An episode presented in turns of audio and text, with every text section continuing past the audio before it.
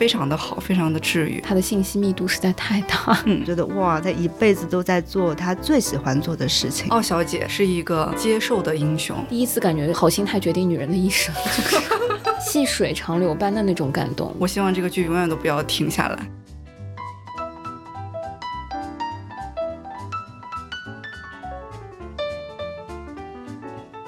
好，欢迎来到新一期的撕票俱乐部，我是唐小友。今天呢是一个工作日的下午，上海的冬天已经来了。但是呢，上个星期我在上海看的这一场有关儿童剧的这个演出，我觉得非常的温暖，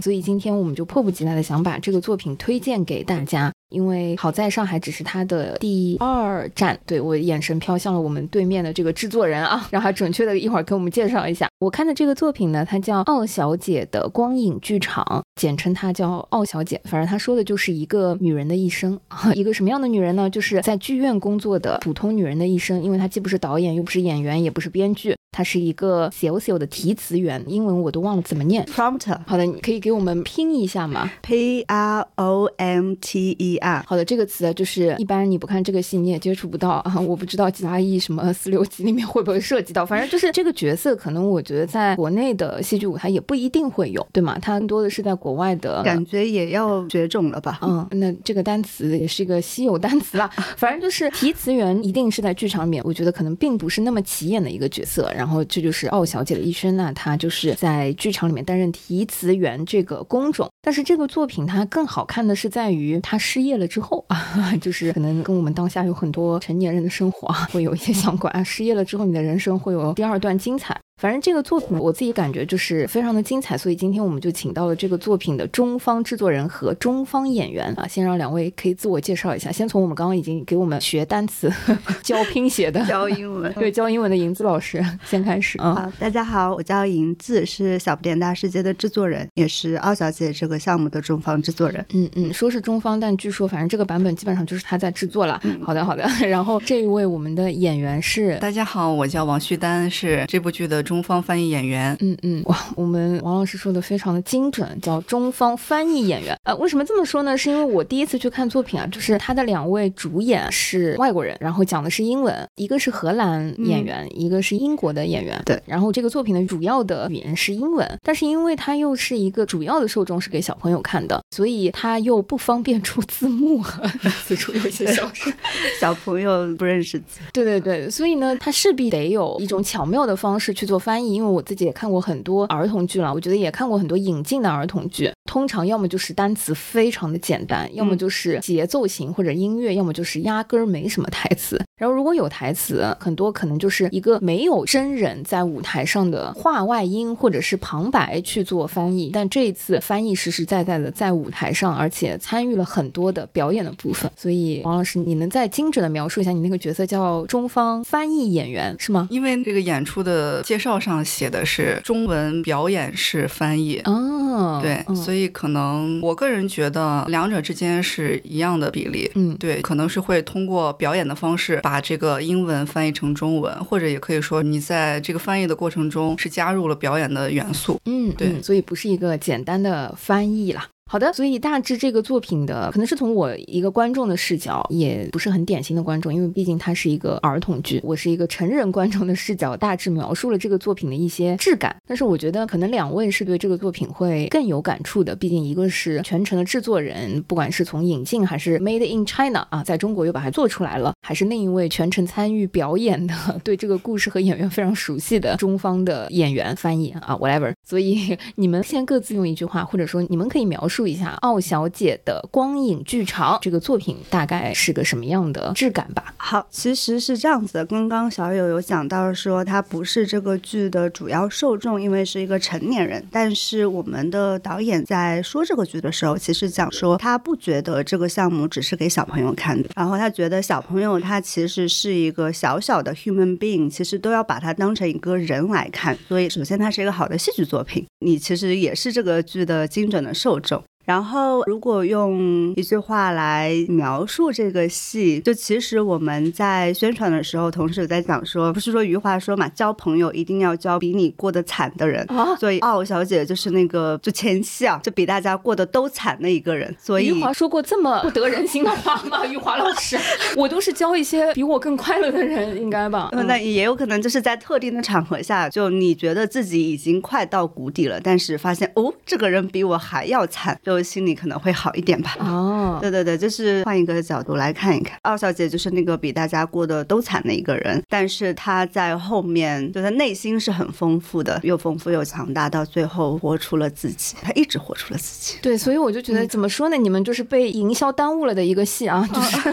看到这种宣传，我肯定就是不会去的，对吧？但是呢，我怎么会去呢？就是因为我有三四个朋友去看了之后，成年人都是非常非常推荐，跟我说啊，你一定要去看，这个非常非常感动。然后是今年他看过的可以数一数二，就是往前排的好看的戏。那个好看不仅是内容，还有制作，还有各个方面。然后我自己去看了之后，我觉得也确实是这样。因为作为一个它只有一个小时不到五十分钟左右的一个作品，其实在后期是把我给整个看哭了的。嗯我也看过不少儿童剧，更多的就是觉得啊有趣啊有想象力，很欢乐，嗯但是可能很少会真的看哭。嗯我倒并不是觉得这个主角奥小姐过得比我惨，我觉得嗯她过得比我幸福多了，就是那种哦感觉，就是她太有光芒了。那个光芒是那种温暖的、阳光的，然后并不是世俗意义上嗯就是所谓的成功不成功，就是嗯大家如果都看马云那，可能就是日子会过得非常的不幸啊。但是我觉得就是莫小姐的整个作品的质感，包括演员去表现她的那个质感，都给了我非常非常大的能量。所以嗯我是觉得这个被营销耽误了，就不知道什么样的，可能是大背景下大家选择了这个视角去宣传吧。嗯，嗯就是被营销耽误了的一个戏啊。好的，我们的营销已经在旁边疯狂吐血了。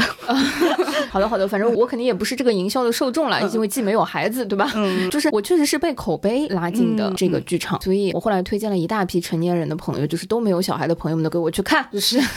我其实反而没有说要拉很多的小孩子，嗯。或者说推荐小朋友去看，我觉得那是一个非常自然的受众和嗯状况。但是这个作品，我觉得它是一个童叟无欺的作品。嗯嗯嗯。上一周我看完之后，这一周我就有邀请工程师的父女俩，就是平时很少进剧院的那个父女俩，就看了纷纷非常喜欢。然后尤其是那个爸爸说：“哎呦，这个戏真的非常的好看，因为他一年可能也看不了几个戏吧。”嗯 然后就觉得非常非常好看，嗯嗯，所以这里面也有我们演员老师的功劳。徐德老师，你是什么时候接触这个作品？我是差不多这个项目已经快马上开始演了。九月中对，九月中，因为当时两个外方演员已经排了两个礼拜，然后也是最后一个礼拜，我是才有机会跟导演面试，然后加入这个项目，也就是去北京首演的最后一个礼拜，我才加入这个团队。嗯然后当时去的时候，其实根本就不知道自己到底要翻多少，我以为只是很少的一段，可能我就上场个五分钟嘛，十分钟 我就下来了。对对对对，当时就这么想的。嗯然后当时到的第一天，我先问了一下执行导演 Jane，我第一句话就是我什么时候上场？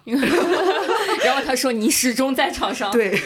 然后我就一下懵了，结果一看，哦，原来每一幕我都要翻译，嗯嗯嗯，所以就是当天根本就不知道自己要翻译这么多，也就是排练一天我才背一天的词，排练一天我才背一天的词。对我是当天才背，就基本上排练完之后回到酒店，我就会一句一句就开始背嘛。嗯嗯第一天我还是拿着本在跟他们排，然后大概到第三天就必须要完全脱稿，嗯嗯因为第四天就要进剧场开始合成所有的东西。嗯，所以你们一开始也没有想新增一个演员在舞台上是吗？是排练到了后期才觉得。其实也没有，最开始的时候我们就是需要有这么一个角色在台上的。这个戏其实一六年的时候不是演过嘛，当时也是这种形式。但是呢，就我们没有任何存档，除了那个翻译的中文台本儿，嗯所以也没有视频资料可以先给一六年那个时候视频还不发达，智能手机至少有了吧？啊，对对对对对，反正各种原因啊，anyway，我们就是没有任何的存档。所以一六年这个戏其实是被引进过在国内的。对对，嗯嗯，当时在全国做过一些巡演。没有，只有在上海演过三周。哦，只有在上海演过三周，嗯所以看过一六年版本的《傲小姐》的光影剧场的孩子们，其实现在已经都长大了，就是这批观众其实几乎也不在。对不起啊，快十年了嘛，一六年七年，差不多嘛，嗯，就可能是小学的孩子已经初中、高中、大学这样子。对对对对对。嗯但是我们这次回来的时候，还是有蛮多，就一六年的时候其实是哥哥来看的，然后二三年的时候就是哦，感谢那个二胎政策这样呃，子、啊。对对对，啊 妈妈就带着两个双胞胎妹妹一起来看了，哦嗯，就还是很暖心的，嗯。嗯，嗯对，，说回这个翻译的事情啊，所以其实是有这么个角色在台上，原来就有，但是因为资料的缺失，所以我们当时跟旭丹聊的时候，可能就大概的讲了一下，然后他也没有做好，就是来了之后发现这么多翻译的一个心理准备，嗯，嗯嗯，所以其实一六年当时在舞台上也有一个翻译演员嗯这样子一个角色。是是是，嗯，那你们这一次挑选演员有什么标准吗？我非常好奇，就是旭丹之前不是儿童剧演员，嗯嗯，那你怎么会想要 hands up 尝试？看到他是个儿童剧，就想说这个钱比较好挣是吧？舞台上没有，其实。这个事情非常的有缘，因为一开始我看到这个面试招募的时候，我本来想的是，我只是为了想来练一下我的口语，是真的是这样，就完全没有想过真的会来，嗯嗯。对，就是非常幸运，非常幸运。嗯嗯，所以你们当时招募挑选的标准是什么？就反正制作人和演员都在这里，可以对一对。没有，其实当时我们发布招募消息的时候，有大概二三十个人有面试的视频发过来，然后我们其实是内部先做了一轮筛选。首先，那在舞台上长得要好看，对不对？然后第二呢，就是因为它主要是靠声音嘛，我们当时面试事先大家有看到给的台本，然后他们也会看到宣传片，但是不会看到全剧视频。然后凭着自己的理解，先录一小段台词的声音的表演，然后发给我们。我们导演是跟我们会全部都看一遍。嗯然后当时因为我们是有两段，旭丹就是他的两个角色的声音区分还是很明显的，就是不是很多演员我演这个跟演那段，好像除了情绪的起伏，并没有太多的变化。反正就当时觉得哎还挺好的。然后第二，其实他的音色并不是那种很甜美的，嗯这个就是我们当时听的时候觉得有点特别的地方。然后奥小姐她也不是一个甜美的人，嗯，嗯所以就还挺好的。对，所以外方的那位导演是这个作品的原创主创。对对对，嗯。他当时选择有跟你们透露一下是出于什么考虑吗？嗯，因为我们是二三十个人之间，我们只选了三个人面试，但最后面试的人只有两个。然后旭丹是第二个，就第一个面完了之后，导演就说，因为他英文实在是不行，然后就说虽然也挺好的，但是因为排练的过程当中，你还是会有很多练口语的部分，嗯练口语的部分，对对对对对。然后第二个续单完了之后就说，嗯，因为当时也是网络的问题，就是感觉有一点延迟，但是说其实可塑性还是很强的。然后后面导演跟我们讲，他也不喜欢那种很，他就用的很 girly 的那个词，就是很女性化的那个形象，还用到了卡哇伊，他说不要很卡哇伊的角色。对对对。嗯嗯。那旭丹第一次见到导演，或者说你们一起排练是在九月份，对我第一次进组的时候是在九月底，嗯对，第一次见导演是在北京。嗯北京的时候，那会儿已经临近首演，只剩四五天的时间了。嗯，那是线下见到导演，九月底的时候，导演是在线上。嗯对对对，导演在荷兰线上。嗯所以为什么我特别好奇，说一六年已经引进过的一个作品，在今年的时候，你们要把它做一个不能说是中文版，就是为什么想做一个中国版？其实主要的原因是我们一六年引进完了之后，就很想再把这个剧带回来。嗯但是呢，外方剧团一般也都是小小的，他的演员是要做其他的项目，就档期非常的满，然后就一直没有机会再引进过来。到了疫情的时候，说怎么办呢？导演也很想跟我们合作嘛。他说：“那如果你们也想尝试一下，我们可以做一个合作的版本，就是他在线上作为导演来指导我们线下的排练，然后我们在国内做一套道具，找到演员，找到技术巡演的团队。嗯，然后我们说那可以啊，就试试吧。嗯，就这样子。所以相当于现在我们看到的这个版本是非常纯粹的 Made in China。对道具舞美这一块，Made in China，他的另外两个外方演员啊，怎么说？原来也是想在国内找外方演员的，因为他们在国内的话档期就会比较灵活。嗯实在是找了两个月没有找着。就这个戏，我启动应该是算是很早了。我说，哎，两个月的时间找演员，总归找着了。结果不行，就是面试导演面到后面，他说我要休假去了，因为欧洲人都要放暑假的嘛，嗯一直面到了八月份。他说，莫妮卡，我现在应该是在南法的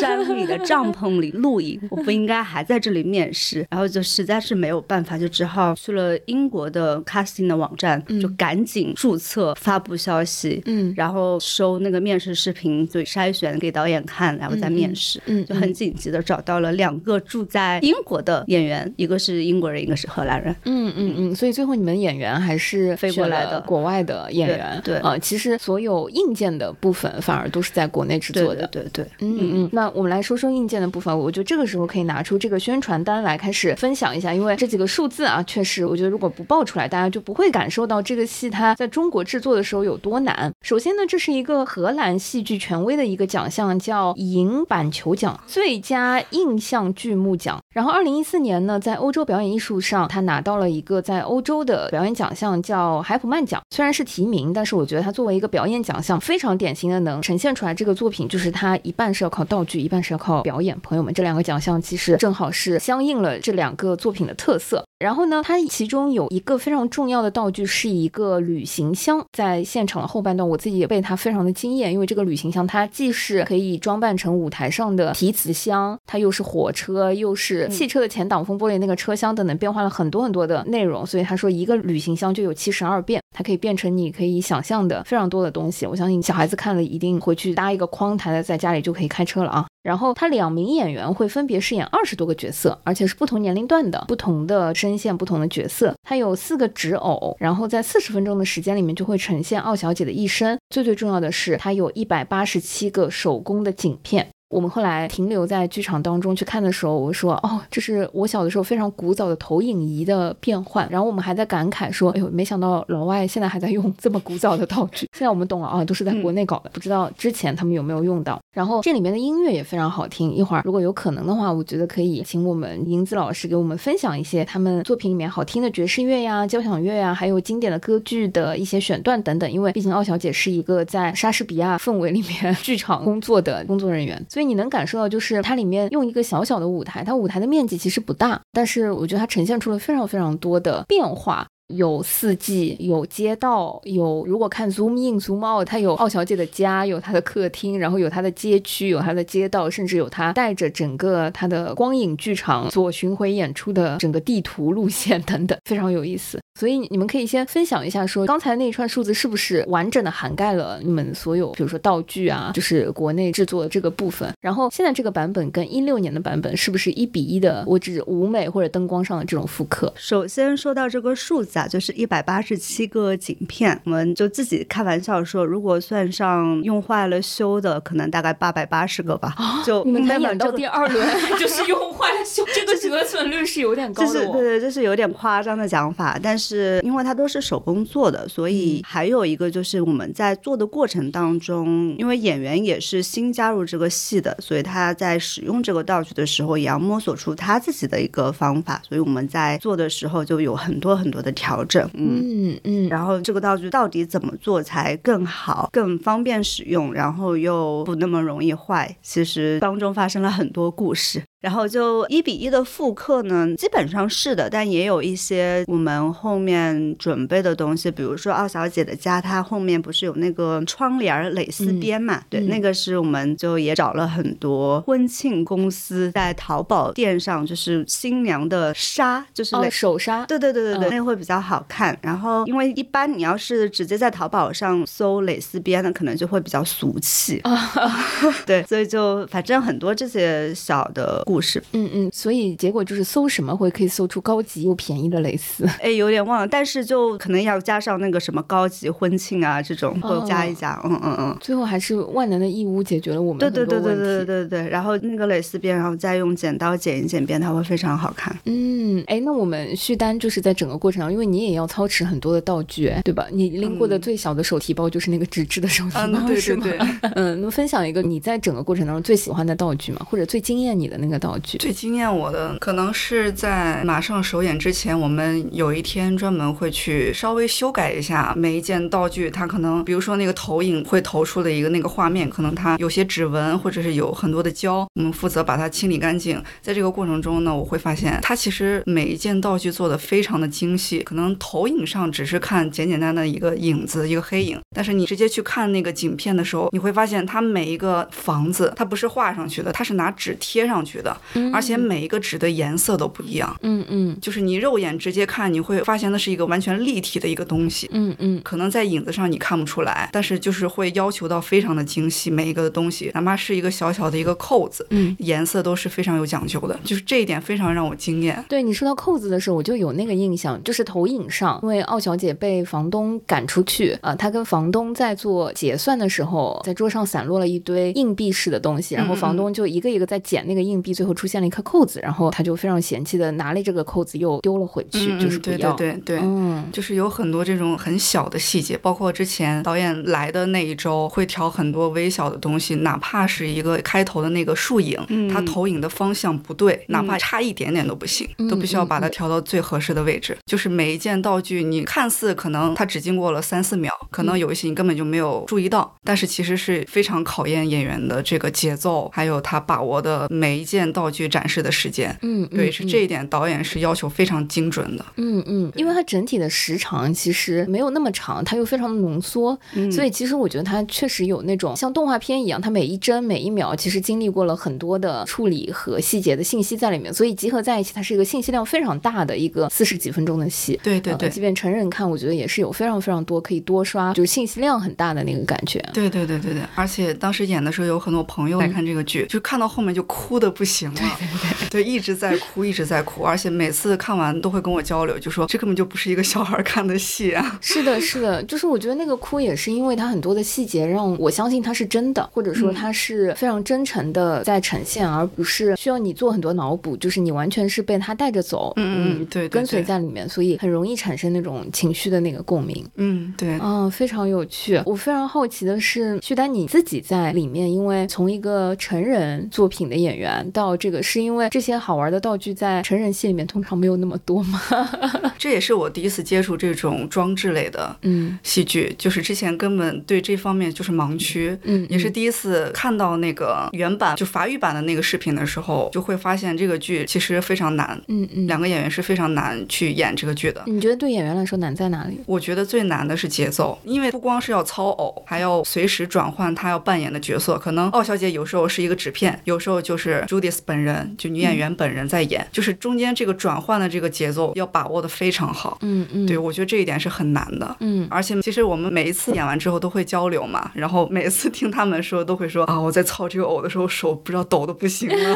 对，其实是很紧张的。这个戏有很多的小失误，你必须要去把控好。可能你不小心啊，你就碰了一下，或者是你这个偶啊没有放好，它自己掉了，就有很多这种小事故。你每一场必须要把它掌控的特别好。嗯，对，我觉得这对他们俩来说是很难的。嗯嗯，哎，那我很好奇啊，既然这个作品都已经做成了 Made in China，就是中文制作，当时有没有考虑过就是要做一个中文版？不是说不要翻译演员这件事儿，而是说同样，比如说它之前是有法语版、荷兰语呃荷兰语、嗯有英文版，那有没有考虑过，既然已经放到国内做，为什么还在做一个英文版的这个作品？可能第一个考虑也是怎么样原汁原味的去呈现这个故事。嗯然后第二点，其实我们的时间也是非常的紧张，因为导演只有一个月的时间可以跟我们一起排练。那如果是做一个中文的版本，我首先是他要怎么跟我舞台上的两个中国演员去交流，怎么样把这个戏的细节呈现出来，因为他觉得这是一个不可能完成的任务我。知道了，是 外方导演怂了，对对，啊，主要是他不想锻炼口语，是吧？嗯，不想学中文了，可能 对他太难了。嗯，所以他其实是会荷兰语和法语的。就他主要还是荷兰语跟英文两种语言的表演。嗯嗯，所以这个版本他现在看过吗？就是九月份是整个他线上排的，然后在北京首演的那周，他是从荷兰飞到了北京。嗯我们是周四首演，嗯周四周五他周六才走的。嗯嗯嗯，他调了很多东西吗？还是嗯就对他线上排练的成果，他打几分？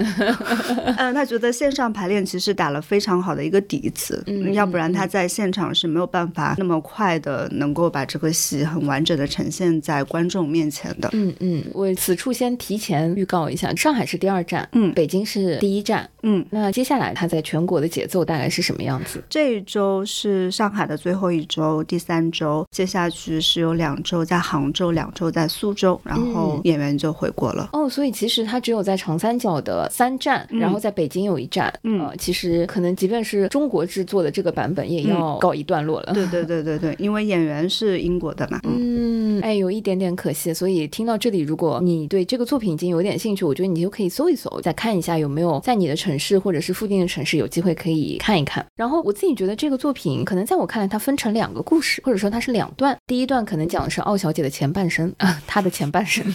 她的前半生还没有遇到太强烈的危机，或者说，我觉得前半段已经非常打动我了，就是因为奥小姐的父母在她出生的时候就希望她在剧院工作，或者想象她是一个女演员，知名女演员。但是作为一个可能出生在二三线城市，我觉得有那种对位的感觉哈，就是感觉她家庭也很普通，然后出生在二三线城市，还读书，进入到大城市之后看到了剧场、剧院，然后她试图想在这个环境里面工作，别人说不行，你的声音太小了，太细了，你不可能成为女演员，那种一下子就就打消了他的这个想法的那一瞬间，遇到了一个非常偶然的事件，就是当天的在剧场的提词员生病了，还是请假了，反正一个机会，他说哦，我这里刚刚认识一个声音很小的小姐，然后去街上追回了奥小姐之后，奥小姐一辈子就在剧院从事这个提词员的工作。然后昨天我正好跟一个朋友交流，他刚看完我们这个奥小姐，在这一趴在中场他就已经哭得不行了。他说那个最强烈的质感就是每一个人都能找到自己的位置。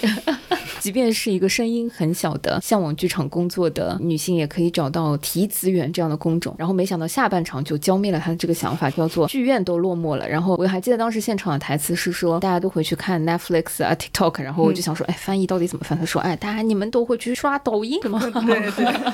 然后刷抖音之后就没有人去剧场看戏了，尤其是这些莎士比亚又长又有一点老旧的东西，可能很少有人就去看。然后剧院开始萧条了，剧院不需要提资源这样子的角色了。然后剧院要关门了，然后奥小姐就失业了。这个是她就故事的我的前半生。然后她毕竟还有一个光影剧场嘛，所以她的后半生就是她开始在街上游走，或者说她一路上展现她的善意，开始接纳很多没有主人的影子。然后那些影子陆陆续续的听说，哎，这里有人能收留她，就进入到了她的手提包里面，就自发组成了一个剧团，因为他们都太无聊了。然后奥小姐就把以前在剧院工作的很多好看的戏啊经验带给他们。然后这件事情为我们的女主人啊带来了另一个困扰，就是太吵了，周围的 居民就是把她给赶走了。之后她就开始了真正的流浪，然后那个流浪就带来了光影剧场这些影子们的光影秀，对吗？就是整个巡演开始，孩子们都非常喜欢。然后奥小姐买了辆破旧的二手车，带着她的这些影子们就在全国各地开始巡演，看起来非常快乐的下半场就出现了巨大哭点，就是在一个暴风雪的夜晚，她确实要迎来了人生的终点。然后这个就是我的爆哭点，当她面对死亡、面对死神的时候，是那么的从容淡定，她甚至把死神看成了一个是不是要她去收留的一个流浪的孤独的影子。然后，当他坦然的接受死亡的时候，他说他也耳不聋眼不花啊，整个人就好了。呃，然后那个时候，首先舞台上非常非常漂亮，出现了非常非常多的好看的光束，一下子就非常的绚烂。其次是他发现他收留的那些影子是彩色的。就是他看到了那些影子，就是很绚烂、很彩色的那个景象，而不是只是黑黑的那个样子。然后那个时候，就是我在剧场一个大哭点，我就想说啊，原来死亡，或者说当我们面对孩子，或者说即便是成年人在讨论死亡的时候，原来死亡是一件这么灿烂，或者说这么看起来是件美好的事情。就是它不是一个需要非常焦虑，或者说当我们去跟孩子探讨死亡的时候，原来还有这样一种方式。就是这个是当时我自己非常非常受触动的一部分，因为即便是成年。人，我觉得即便是现在，我们可能都没有很好的在处理跟死亡的关系，或者说这个议题。然后在这个剧里面，我觉得有一定程度上在治愈，或者说在影响我一些对现在年龄焦虑啊、衰老焦虑啊，包括死亡焦虑的那个部分。然后这就是我现场大哭的瞬间，然后它就结束了。我想说，嗯。四十五分钟也太快了吧！所以这个是我觉得增补一些可能我作为观众的视角看的这个作品的一些感受。嗯嗯呃，因为这个故事啊，它的信息密度实在太大，嗯，所以我自己非常好奇，最打动你们的点，或者说你们印象最深的那个桥段和故事是什么？因为我发现我们已经陆陆续续有十几个朋友来看了这个作品，大家出来的时候，或者说结束的时候讨论的每个人的那个印象最深的点是完全不同的。虽然就是也有小小的共鸣，就比如说跟我讨论说，哎，原来声音小的女生也可以在剧场找到一个工作，然后他就觉得每个人都有自己位置的。那位老师，他就是一位声乐老师，啊，所以是有一些大家各自的共情点嘛。所以我非常好奇两位，要不旭丹你可以先说说看，你毕竟是一个成为了女演员的人，确实就是我看的那个视角也比较特殊，但就是每一次其实演过这么多场之后，每一场对于我很感动的那个点，就是每一次演完都会触动到。我其中的一个是开头他的爸爸跟奥菲利亚告别，哦，他挥手挥手向他 say goodbye 的那个瞬间，让我很感动，而且是他从二三线城市离开，然后要进入到大城市，然后他父亲去火车站送他的那个瞬间。对对对对对，就是这个画面是我觉得是每一个孩子从自己的家乡去到另一个城市，不管是大城市还是别的城市，都会经历的一个过程。就是每一次都会想到自己的家人。然后还有一个点就是在最后了，奥小姐和那些影子又聚集在了一起，他们一起表演了光影剧场。这个时候，所有的光束全都出现了，嗯就这个画面是让我非常感动的。嗯嗯，当我嗯第一次看到这个画面的时候，我真的差点没有忍住。在舞台上大哭，对，就是因为太美了，嗯就美到让人想哭的那种感觉，嗯就非常的好，非常的治愈。而且那会儿在北京演的时候，我看到了他们卖的绘本，嗯，他们绘本上的最后的结尾其实是在舞台里面是不一样的。嗯对，绘本里边的结尾其实是奥小姐和她的影子他们在天堂相聚然后他们一起在天堂里边继续表演他们的剧目给那些天使或者是其他的神，然后最后上帝也跑过来看他们的表演了。哇塞，我觉得这个画面真的特别的好。嗯嗯 就像是一个完美的轮回，就一开始我收留了你们，到最后我们在另一个地方我们重聚，再继续做我们之前一起做过的事情。这个画面是非常美好的。嗯嗯，因为我没有看过那个绘本，我还沉浸在现在的更接地气的版本里面，就是没有天堂的那个映照，或者没有天堂的那个部分，但是在人世间这些影子跟奥小姐完成的最后一段作品，我觉得那个画面是停留在剧场里面，我自己印象非常非常深。嗯嗯，对对对。嗯，影子呢，就是你既看过一六年的版本，然后又做了现在的这个版本。我印象最深的其实是最开始爸爸妈妈给奥小姐读书，奥小姐慢慢的长大嘛，就是最最开始那个很小很小的婴儿第一次把小婴儿贴在相框里面，嗯就是他一个阶段的一个记录，然后慢慢二小姐就长大了，就是会想到说你刚刚来到这个世界上的时候，其实周围所有的人都对你产生很多很多的善意，把他所有的爱都会给到你。但是最后你长成一个什么样的人，其实是你后天碰到的事情，你为人处事的方式来带给你的。奥小姐最后成长成了一位内心很强大的一个人。嗯就在这个过程当中，其实她在童年的时候汲取了爸爸妈妈给她的很多很多的能量。她到最后就从舞台上一个小小的纸片的小婴儿，成长成为最后我们看到那个衰老的奥小姐。我觉得这个是最开始摁上去的那一刻，嗯嗯，这是我嗯很感动的一个点。嗯，因为那个是很多的故事或者说一切的一个开始。对对对对对。这个戏真的千万不要迟到，就是 它没有任何一个你可以迟到的理由和部分，因为它一共就四十五分钟。嗯，朋友们一堵车一迟到，奥小姐的前半生你就错过了，对对对吧？她前半生差不多十五分钟左对右，对对，很快的。嗯，十五分钟之后她就要失业了。是吧？是所以其实这个作品虽然是个儿童剧，其实看完之后，我觉得就是有一种信息量很大，然后需要很多时间去消化的那个感觉。毕竟四十五分钟浓缩了他的一生。你们最喜欢或者最羡慕他一生中的哪个阶段吗？虽然他的一生这么浓缩，我其实是比较喜欢他坐在剧院里边看那些伟大的作品的那个画面。对，我觉得那是他一生中最享受的时光。嗯，差不多看二十集到五六十那个那对对对，个时间段。对对那段时间，那个在全剧里面大概就两分钟吧。嗯对对，只有两分钟，就是一句话的事情了。对对对，但是你能感觉到他人生中有一个弧光会出现，就是在那个时间段。嗯而且就是你进入到这个故事里面，你细想一下，其实他这个职业是没有人知道的。嗯嗯唯一知道可能就是他自己，只有他自己能够感觉到这个职业带给他的很多的不一样的感受。但其实有很多人是不知道他的存在的。嗯我觉得这个东西是很微妙的，就可能世界上有很多这种职业，我们都不知道，但是也是因为他们才会让整个生活运转的这么好。嗯，就我觉得旭丹说到那个画面的时候，我就想到了舞台上的那个画面，因为这个时候那个旅行箱那个嗯。盒子是第一次最惊艳到我的那个状态，就是它的那个幕一拉开，因为它第一次出现的时候，它是假装这是一个舞台，嗯嗯嗯，我觉得那个就是普通啊，就是没有那么惊艳。就是当你把一个类似的行李箱的东西打开，然后它的一面是一个舞台，然后放了一个垫高一点的台子，它就是一个舞台的面的时候，是还比较普通的。嗯嗯。然后你把那个旅行箱的那个背板打掉，它变得透明，变成一个框框的时候，然后奥小姐就是我们的朱迪斯那个演员坐在里面，然后这就变成了他的提词器的那个盒子，嗯嗯对小房呃，间，他的那个嗯小房间的那个盒子，然后他用一种我觉得是非常快乐，在享受他那个工作的那个状态、那个画面。左边提醒这个演员怎么又忘词了，是莎士比亚的什么什么，右边说啊 to be or not to be，那边又说什么，就是非常有趣。但是就他整个呈现，他说我是多么的幸运，可以在这样子一个空间和剧场看到全世界最好的人类非常宝贵的艺术作品的呈现，又坐在第一排、嗯对对 最当中的位置。其实他就是这样一个小小的那个小房间、小盒子里面，其实他更多的是需要被隐藏的一个角色。然后我就想说，哇，第一次感觉好心态决定女人的一生。就是哇，当时真的觉得这姐们儿就是心态真的太好了，实力演绎什么叫做好心态决定一个女人的一生啊！对，然后这一生才刚刚开始，所以银子呢，你自己最喜欢的她的一生的那个是哪个阶段？我觉得也可能是刚刚徐丹描述的这一段，但是嗯我更喜欢的其实就刚刚那一趴只有两分钟啊，我更喜欢里面大概三十秒吧，就是 剩下的四十分钟感觉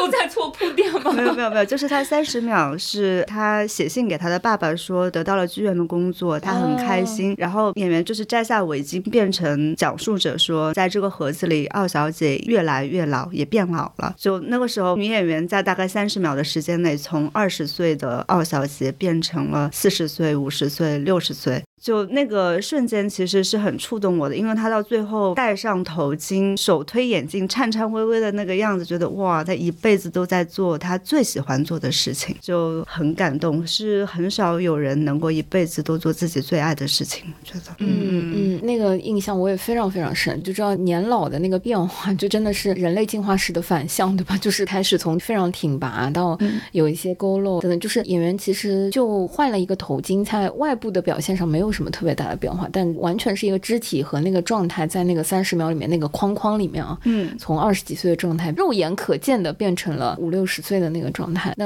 原来你感受到的是一辈子都在做，因为当时我看的时候就是觉得哇，原来人的衰老是这么快的。嗯嗯嗯，就是他日复一日的都在做一个同样的工作和工种之后，就这样子眼睛一睁一闭，他就要退休了，就是那种感觉，嗯嗯非常嗯，因为现在大家很多时候工作都会有不开心的地方，就啊，为什么还要在这里？但是你看看奥小姐，人家在这里就很开心，对，她找到了内心所爱。对，然后我其实因为挺微妙的是，我们在剧场看到一个这样的作品，真的觉得遇到这样的作品，我觉得可以一辈子为剧场工作 那种感觉。然后又看到的是像奥小姐这个故事里面，为了她自己喜欢的事情，她就是一辈子在这个岗位上工作，可能看起来最后没有所谓的成功，嗯或者是所谓的结果，但是她自己是非常快乐的，而且因为那一段湖光的时光的积累，使得她老年的时候，即便没有子孙啊，嗯或者说家人等等，但是当他跟他的影子在一起的时候，他又可以用他之前的那个湖光积累的那些宝藏，开启他的老年生活。我不知道孩子们看是什么感觉，我非常好奇，因为这都是我们非常成年人的视角啊。作为一个儿童剧，你们有试着在解述或者说有去探寻一些孩子们最喜欢的瞬间吗？有，其实我们在北京的时候，因为导演也在嘛，所以就是有做过几个演后谈。小朋友们其实最最喜欢的、最多的一个答案啊，是最后他开车。哦，对，就觉得最后开车，因为又下雪啊，还有雨刮器啊，还有听音乐开车，他们都觉得非常的神奇，很喜欢。嗯嗯，对对，而且就是对于死亡的那个片段，就小孩儿反而对于这个东西是一个 it's okay，非常非常没关系，是一个很好的东西，他并不害怕。呃，有些小孩可能是对于死亡还没有太多的感受，但是我觉得他们对于这个东西的心态是非常好的。嗯，对，我觉得这一点是大人需要去学习的这样一个东西。嗯说到这个，我再分享一个，就是导演也有说，因为有很多剧团，比如说在引进这个戏的时候，也会跟他说，哎，这个剧的结局看上去还是有点悲惨嘛，最后死掉了。他说会不会担心小朋友没有办法接受？然后导演说，其实他演过这么多地方，他问我小朋友说，你觉得这个剧里面你可能最不喜欢的一段是什么？就对对对，他这是他可以直面的吗？对对对，他他直接问的。然后小朋友们就大部分都会说是那个房东，嗯坏房东。对对，为什么房东要把二小姐给赶走，还要涨房租要翻倍？所以他其实是说，因为对小朋友来讲，坏人就是坏人。对的。嗯嗯，对对。他说，房东他在导演的理解里面，他其实是一个很偶发性的一个恶意，就是你在人生当中，你可能也会碰到这样的事情，这个人他就是没有什么理由的说，哎，你今天好像挡着我的路了，不行。或者是如果你住在这个房子里，那我旁边就是邻居要投诉，可能我也并不是真的是要你给双倍的钱给我，就是啊不想要邻居投诉，好烦啊，你走吧。就是对他而言，他是一个可以随手丢掉的一个东西。我们在北京有问小朋友，小朋友最后说这个房东太坏了，对他恨之入恨房东。对对对，所以就是怎么样去面对人生当中你碰到的可能很偶发性的这些恶意，其实也是一种能力吧。嗯，对，多关注一点好的事情吧。嗯，对，而且当时问到导演说他觉得奥小姐是一个什么样的人，嗯，他就说的一句话，就是说完，当时我就已经忍不住要哭了，真的很感动。他是这么说，他说奥小姐是一个接受的英雄，是一个平凡而又勇于去接受很多事物的英雄，并且她拥有着坚持下去的韧性。嗯嗯，就这一句话真的让人很感动，而且我觉得可以概括为这个剧的主旨。嗯，他其实是想让孩子们去明白一个普通人的一生是一个怎样的过程，而且你有没有这个勇气去作为一个普通人，而且如果你是一个普通人，你应该怎样去度过你自己的一生？我觉得这是每一个人应该去面对的课题。因为有很多人就会说结尾有点太过于现实了，对于小孩子来说，但是导演就说，我觉得孩子们是应该去知道这个人现实生活到底是什么样，而不是全都是粉红泡泡呀，各种绚烂的东西。他觉得小孩子是应该去知道人生到底是什么样的。对我觉得这一点是非常重要，而且我觉得这是儿童剧带给小孩最大的意义吧，就是带给孩子力量。对，我觉得刚刚徐丹在转述导演说这个话的时候，我都有一些非常的感动，就是因为我可能错过了一六年的版本，我甚至也没有在一六年的时候有关注到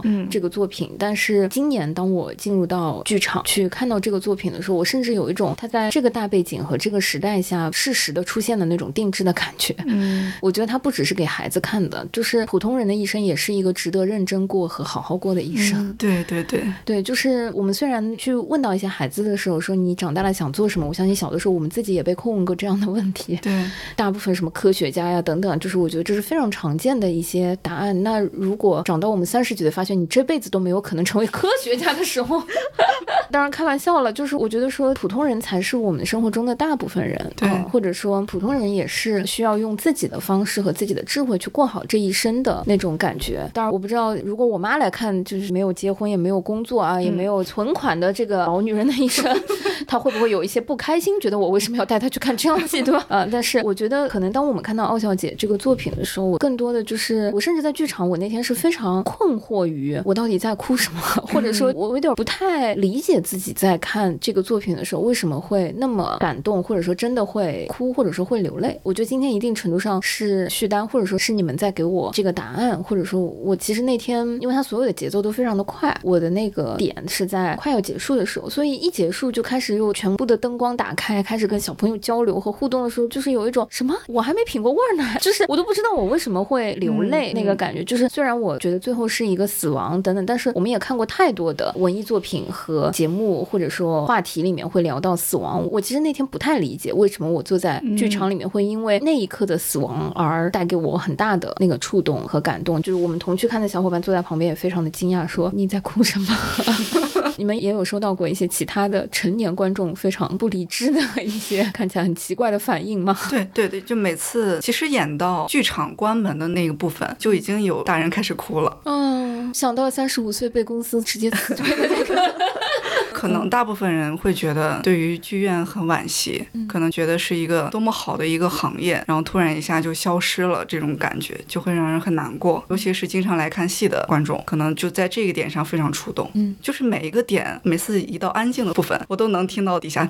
在那吸鼻子，就觉得啊，哭了，哭了，哭了。对，嗯，孩子们不太有，这是我看儿童剧里面，我觉得孩子反应最难以琢磨的一个戏，因为很多戏孩子会喜欢啊，会尖叫啊。会想要摸一摸呀，会想什么？好像这个戏的孩子特别的安静。也有一点就是我们这个戏小朋友年龄会大一点嘛，然后啊，对太小的小朋友看这个戏可能也不大合适，他台词量还有整个的节奏还是非常快的。嗯嗯嗯，对，大一点的小朋友他也会有自己的理解，会好一些。对，而且有很多。小朋友会来二刷。嗯。嗯。对，就是真的让人很开心，很开心，就会发现小孩其实是非常喜欢这个作品的。嗯嗯，对，而且还有一个小孩，当时是在北京快结束的时候，就给他妈妈说啊，这个剧怎么还没有完？然后他妈以为他不想看了，嗯。结果他就说，我希望这个剧永远都不要停下来，嗯。对，永远不要结束，就这种感觉真的特别好。嗯嗯。对，而且有一次我们合完影之后，就会有小孩会来找我们签名，然后有一个大人，我正在签的时候，那个大人就说他女儿找到了他以后要做的职业，提词员吗？他意思是想当一个演员。哦，对，就我当时签的时候，他就是因为看到我的表演，他找到了他未来想要发展的职业。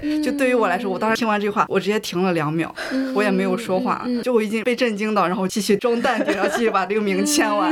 对我真的很感动，嗯嗯，就突然觉得，就这个职业不光是带给我，还会带给很多观众很多的启发。嗯嗯对，真的很感动。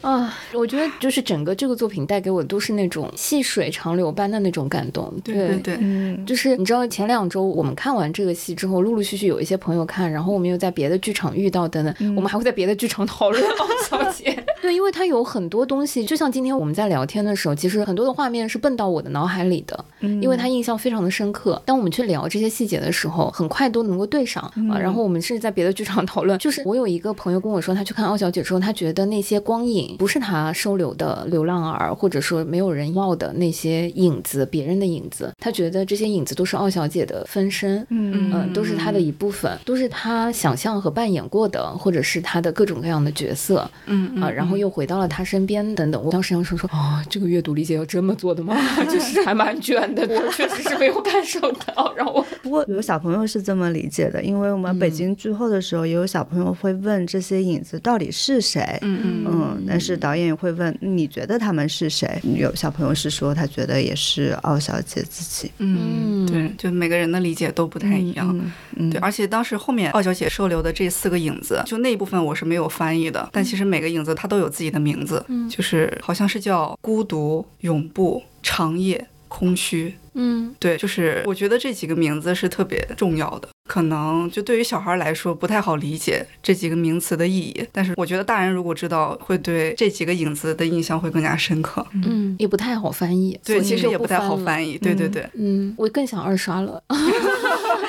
来来来，还有最后一周。好的，我觉得还有很多的细节和闪亮的点，我觉得不想在今天的聊天里面。其实我们已经聊了很多很多了，包括很多的细节，是因为我觉得这个作品并不是一个聊完了，或者说你听了你就觉得不用去现场的那种嗯戏，嗯因为它完全会打破你很多的想象力，带给你很多很私人的体验和感受。就是它真的，即便是作为一个儿童剧，我觉得它是非常非常值得多刷的。然后还有很多的细节，我觉得可以留给很多的听友。就是如果你有机会，我是非常非常推荐你去剧场自己去探索，甚至结束的时候不要着急走，因为他们会把很多的道具和细节留在舞台上。当小朋友们都急着出去签名的时候，你可以默默的留在那边，稍微看一看。对，所以我觉得在最后我们还是可以分享一下，说接下来会在全国巡演的那些时间和场次，好吗？可以让我们的制作人此时稍微对一对，大概什么时间段或者在哪里购票，或者是你可以看到什么样的信息，能够在接下来的阶段不要错过这一部好作品。好，接下去的演出时间是十一月二十三号到十二月三号，是在杭州大剧院的可变剧场，一个星期有八场演出。嗯然后再接下去是十二月七号到十二月十七号，在苏州文化艺术中心，他们新开的大珍珠二楼有一个亲子微剧场，也可以看到我们这个演出。大家可以在微信上搜索“小不点大世界”，视是视野的视，界是世界的界。嗯嗯嗯，然后就可以看到我们的公众号，我们里面会有很多的全世界最棒的儿童剧、亲子剧 可以带给大家。好的，好的，啊、嗯反正就是不要错过敖小姐这个作品。反正我自己是在大麦上看到的这个购票信息，你不是他们的会员什么的，根本无所谓的啊，就可以在外面买票，正常买票。好，谢谢大家啊，然后期待大家可以在剧场跟奥小姐见面，谢谢大家，拜拜。拜拜 You are the one for me, for me, for me formidable. You are my love, very, very, very véritable. Et je voudrais pouvoir un jour enfin te le dire, te l'écrire dans la langue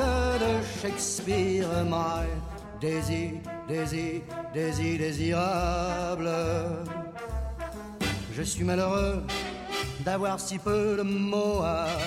t'offrir en cadeau. Darling, I love you, love you, darling, I want you. Et puis c'est à peu près tout. You are the one for me, for me, for me, formidable. You are the one for me, for me, for me, formidable. But how can you see me, see me, see me, see me, Je ferais mieux d'aller choisir mon vocabulaire pour te plaire dans la langue de Molière, toi, tes eyes, ton nose, tes lips adorables. Tu n'as pas compris Tant pis, ne t'en fais pas et viens-t'en dans mes bras, darling. I love you, love you, darling. I want you. Et puis le reste, on s'en fout. You are the one for me, for me, for me, formidable. Je me demande même pourquoi je t'aime. Qui te moques de moi et de tout avec ton air canaille, canaille, canaille. How can I?